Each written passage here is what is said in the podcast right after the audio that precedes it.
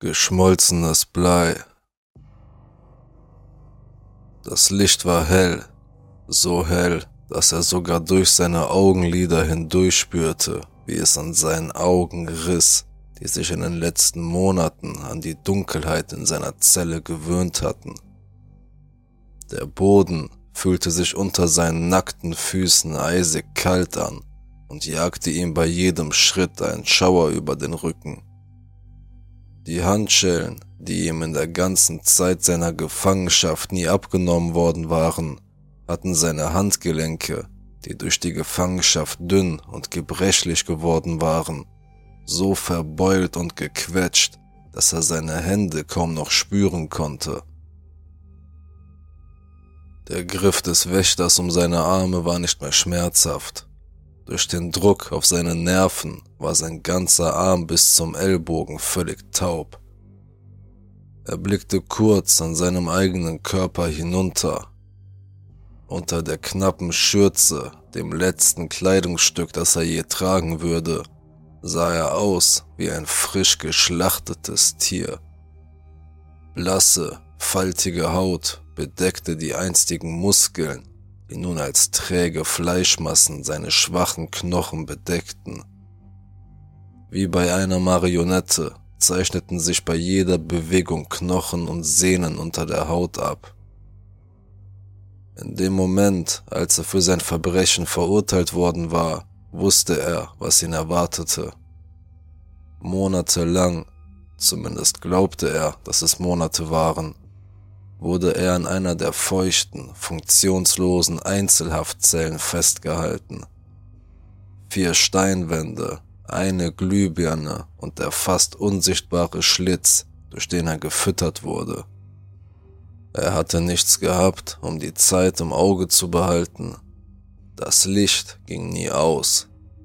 Er konnte nicht sagen, ob sie ihn zweimal am Tag fütterten oder nur einmal. Das Essen war weit entfernt von allem, was er in den Tagen, als er ein freier Mann war, als essbar angesehen hätte. Aber er wusste mit Sicherheit, dass es das Einzige war, was ihn am Leben hielt, seine einzige Nahrungsquelle. Es war das einzige Zeichen dafür, dass außerhalb dieser vier Wände noch jemand dafür sorgte, dass er nicht sterben würde. Als er durch den Korridor schleifte, betrachtete er mehrere Stellen seines Körpers. Jede von ihnen war ein Andenken an die wenigen Dinge, an die er sich erinnern konnte, seit er in diese beklemmende Zelle geworfen worden war. Seine geprellte Schulter, die von der Zeit stammte, als er sich so sehr nach Freiheit sehnte, dass er sich mehrmals gegen den Schlitz in der Wand warf und versuchte, die dahinter befindliche Tür aufzubrechen. Keiner hatte auf seinen vergeblichen Versuch reagiert. Keiner hatte seine Schreie gehört. Und niemand hatte sich um seine verrenkten Gelenke gekümmert, die ihn seit mehreren Tagen vor Schmerzen völlig betäubt hatten, wie er an den halb verfaulten Mahlzeiten sehen konnte die sich unter dem Schlitz zu stapeln begann.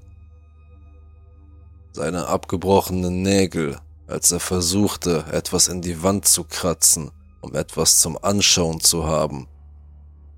Der harte, unnachgiebige Stein hatte seinen Fingern kaum mehr als ein blutiges Durcheinander hinterlassen, als er mit ihnen hilflos über die Wand fuhr und breite, tropfende, rote Spuren auf ihr hinterließ. Dieses blutige Fresko mit seinem ekelhaften, aber verlockenden Geruch nach Kupfer und unregelmäßigen Formen war das Einzige, was er als schön betrachten konnte. Die lange Blutspur auf seiner Brust, die er hinterlassen hatte, als er versuchte, alles zu beenden. Die Glühbirne, das Einzige, was sein Zimmer erhellte, wurde in seinen Gedanken kurzzeitig zum Mittel seiner Flucht. Nachdem er sie zerbrochen hatte, fiel die Dunkelheit endgültig über seine Welt. Er hatte verzweifelt nach den Glasscherben gesucht und versucht, sich selbst die Kehle durchzuschneiden. Sie waren zu klein und er war zu schwach, um seine Hauptschlagader zu durchtrennen. Alles, was er sich zufügen konnte, waren ein paar Kratzer, bevor er aufgab und die Glasscherben in die Dunkelheit warf, um nie wieder gefunden zu werden. Er bedauerte diese Aktion sofort. Sein Essen, sich selbst, die blutbespritzte Wand. Ohne Licht konnte er diese Dinge nicht mehr sehen. Aus dem Fressschlitz kam kein Licht, niemals. Die Urangst begann ihn zu übermannen. Ohne sein Augenlicht hatten sich seine anderen Sinne zunehmend geschärft. Da keine Geräusche aus irgendeiner Richtung kamen, war sein eigener Herzschlag fast ohrenbetäubend. Sogar seine Mahlzeiten, die er anfangs für fade hielt, enthüllten einzigartige und starke Gerüche und Geschmäcker. Er wusste nicht, ob sie echt waren oder ob sein Gehirn einfach nur den völligen Mangel an Reizen kompensierte, aber er begrüßte jede Ablenkung von seiner bedrückenden Vergessenheit. Vor allem seine Selbstwahrnehmung hatte sich geschärft. Er stand still mit dem Rücken zur Wand und spürte jeden einzelnen Teil seines Körpers gleichzeitig. Seine Lungen, die mitleidig die abgestandene Luft ein- und ausatmeten und gegen seine Rippen drückten. Die Sehnen, die seine Hände wie die einer Marionette bewegten und den dumpfen Schmerz seines Schorfs, der sich jedes Mal, wenn er auf dem kalten, harten Boden schlief, erneuerte.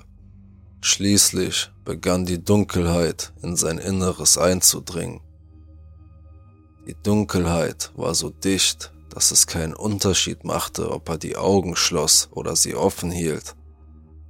Die festen, harten Wände hatten begonnen, ihn zu trösten, ihm das Gefühl zu geben, dass er, solange er drinnen war, sicher und am Leben war. Die Zelle war nicht mehr sein Käfig, sondern seine Festung, sein sicherer Hafen, der ihn mit dem glückseligen Frieden eines mütterlichen Schoßes umgab. Um seine Blindheit auszugleichen, hatte sein Geist begonnen, Dinge in sein Blickfeld zu projizieren. Sich windende Würmer aus vielen Farben, Seifenblasen, die in Rauchwolken zerplatzten, Wolken aus Sternen, die kollidierten, wirbelten und noch mehr unförmige Massen bildeten. Er war der Gelassenheit so nah, wie es nur möglich war. In einer zeitlosen Vorhölle, ohne jede Emotion oder Schmerz, konnte ein Tag wie eine Sekunde vergehen oder sich wie ein Jahrhundert hinziehen. In dem Moment, in dem sich die Tür geöffnet hatte, fürchtete er, sein Herz würde zerspringen. Plötzlich wurde er aus seinem glückseligen, schwarzen Ozean herausgerissen und durch einen weißen, sterilen Korridor geschleift. Er versuchte nicht, mit dem Wächter zu sprechen. Selbst wenn er es wollte, hatte sein Verstand die Bedeutung vieler Worte vergessen und seine Lippen die Fähigkeit, sie zu buchstabieren aber einige Worte bildeten sich in seinem Kopf. Worte, die er in einer Zeit gehört hatte, die nicht einmal mehr zu seinem Leben zu gehören schien. Ein großer Raum voller Menschen. Sie alle schauen ihn an. Jeder redet abwechselnd. Er spürt ihren Zorn. Er weiß, dass sie über sein endgültiges Schicksal entscheiden werden. Ein Wort dringt schließlich aus den tiefsten Tiefen seines Geistes hervor. Hinrichtung. Jemand wollte, dass er stirbt. Aber der Tod hätte ihm nicht gereicht. Sie bestanden darauf, dass er all seiner Würde beraubt, wie ein Tier geschlachtet und unsäglichen Qualen ausgesetzt wird, die ihn in jedem Augenblick, der ihm zum Leben bleibt, wünschen lassen es wäre sein letzter. Das Ende von allem. Sein Leben, sein Leiden, sein Kampf. In seine Gedanken versunken, bemerkte er kaum, wie der Wächter ihn in einen Raum schob. In der Mitte des Raumes befand sich ein quadratisches Loch, etwa fünf Fuß tief und einen Meter breit. Der Wächter gab ihm einen weiteren Schubs in dessen Richtung. Schwach kroch er in das Loch hinein und richtete sich in der Mitte des Lochs auf. Zwei weitere Personen kamen durch die Tür. Mit seiner verschwommenen Sicht konnte er ihre Gesichtszüge nicht erkennen, aber er war sicher, dass es zwei Männer waren. Einer von ihnen sprach, und jedes einzelne Wort hämmerte gegen sein Trommelfell. Vor sechs Monaten wurde der Verurteilte, dem Entführung, Folter und Mord vorgeworfen wurden, zu lebenslanger Einzelhaft verurteilt. Nach einer kürzlichen Überprüfung des genannten Urteils haben die Angehörigen des Opfers für ein neues Verfahren plädiert, in dem die Strafe in die Todesstrafe umgewandelt wurde. Tod. Allein dieses Wort zu hören gab ihm Trost. Endlich würde er frei sein. Er würde seinen geschundenen, leidenden Körper zurücklassen und für immer in die Nichtexistenz gleiten. Er würde in seine geliebte Dunkelheit zurückkehren. Besagtes Urteil wird hier und jetzt vollstreckt. Wie von der Anklage gefordert, wird die Hinrichtung durch geschmolzenes Blei erfolgen. Fast hätte er diese Worte nicht gehört, er war zu sehr in seiner Vorfreude gefangen. Er würde wieder frei sein. Ein stechender Schmerz in seinem Fuß rüttelte ihn wieder wach. Er versuchte ihn hochzuheben, aber irgendetwas saugte ihn nach unten wie Treibsand. Er brauchte weniger als eine Sekunde, um zu begreifen, was da vor sich ging. Aus Löchern in der Nähe des Lochs strömte flüssiges, silbrig schimmerndes Metall nach unten. Ein Teil davon verfestigte sich zu Pfützen, aber schließlich hatten sie ihn erreicht. Instinktiv zog er sich in die Mitte des Lochs zurück. Dieser Teil war noch unbedeckt und relativ kühl, aber die Pfützen kamen immer näher. Er sah sich hektisch um, Gedanken schossen ihm durch den Kopf klare, rationale Gedanken, die er schon so lange nicht mehr hatte. Blei schmilzt bei 320 Grad. Längerer Kontakt mit glühend heißen Materialien führt zu Verbrennungen zweiten und dritten Grades. Der menschliche Körper kann die Temperatur selbst regulieren, erleidet aber bei längerer Einwirkung einen Hitzschlag. Was würde ihn zuerst umbringen? Würde es schmerzlos sein oder qualvoll? Wusste irgendjemand, außer den drei Leuten, die auf ihn herabstarrten, überhaupt, dass ein Mann in diesem verlassenen Raum zu schmelzen drohte? Das Blei erreichte wieder seine Füße. Eine dünne Schicht aus halb geschmolzenem Metall bedeckte den Boden der Grube. Der Schmerz ließ ihn kurzzeitig bewusstlos werden Adrenalin strömte durch seinen unterernährten Körper. Er stürzte sich auf den Rand der Grube. Wut, Schmerz und Hoffnung erfüllten seine Seele. Einen langsamen, qualvollen und würdelosen Tod wie diesen würde er nicht erleiden. Seine Chancen waren gering, aber mit der Kraft der schieren Verzweiflung konnte er es schaffen den Wachmann überwältigen, seine Waffe holen, diese knurrenden Drecksäcke töten, von diesem verdammten Ort abhauen, weitergehen auf seinen versenkten Füßen, bis er entweder die Freiheit fand oder von den anderen Wachen niedergeschossen wurde. Der Kuss einer Kugel, die ihm das Herz zerreißt und seine Existenz in Sekundenschnelle auslöscht. Mit großer Anstrengung zog er sich über die Kante. Keuchend und siegeslächelnd rollte er sich auf den Rücken, bereit für den nächsten Schritt. Die Wache war direkt über ihm. Er war zu langsam. Vielleicht hatte er nie eine Chance. Was aus seiner Sicht der wütende Kampf eines Mannes im Angesicht des Todes war, muss der letzte Todeskampf eines Mannes gewesen sein, der bereits tot war. Er wurde zurück ins Innere gestoßen. Seine Lunge schmerzte, als er spürte, wie seine Rippen zusammengedrückt wurden. Er versuchte noch ein letztes Mal, sich an der Kante festzuhalten, fiel aber auf den Rücken. Die Metallschicht war bereits mehrere Zentimeter dünn. Als er in sie eintauchte, durchzuckte ihn für einen Moment der pure Schmerz. Dann ließ er wieder nach. Der Geruch von verkohltem Fleisch erfüllte die Luft.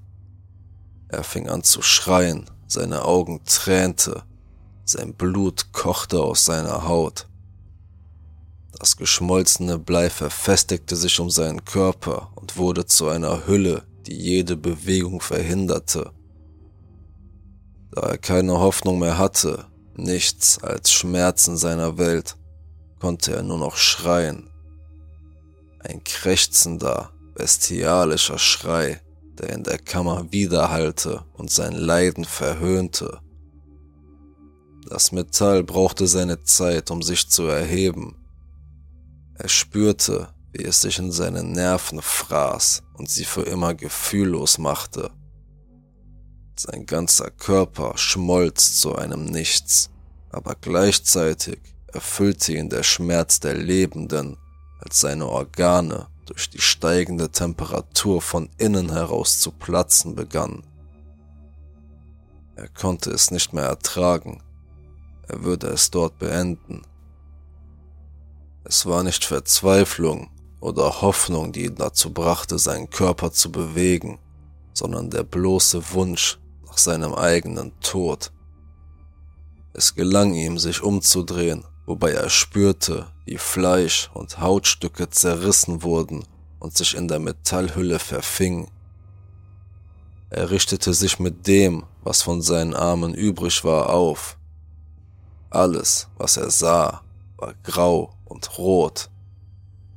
Schließlich versenkte er sein Gesicht in dem geschmolzenen Blei. Es bohrte sich durch seine Ohren, seine Nase, seine Augenhöhlen und verbrannte seine Nerven. Er war noch nicht tot, aber alle seine Sinne waren endgültig verschwunden. Er hatte keine Augen, um seinen erbärmlichen Zustand zu sehen, keine Ohren, um das spöttische Echo seines Schreis zu hören, und keinen Mund, um seinen Kummer zu äußern. Bald würde sein Herz aufhören zu schlagen, und in diesem Moment würde er tot sein. Sein letzter Wunsch war es, diesen Moment für immer zu erleben.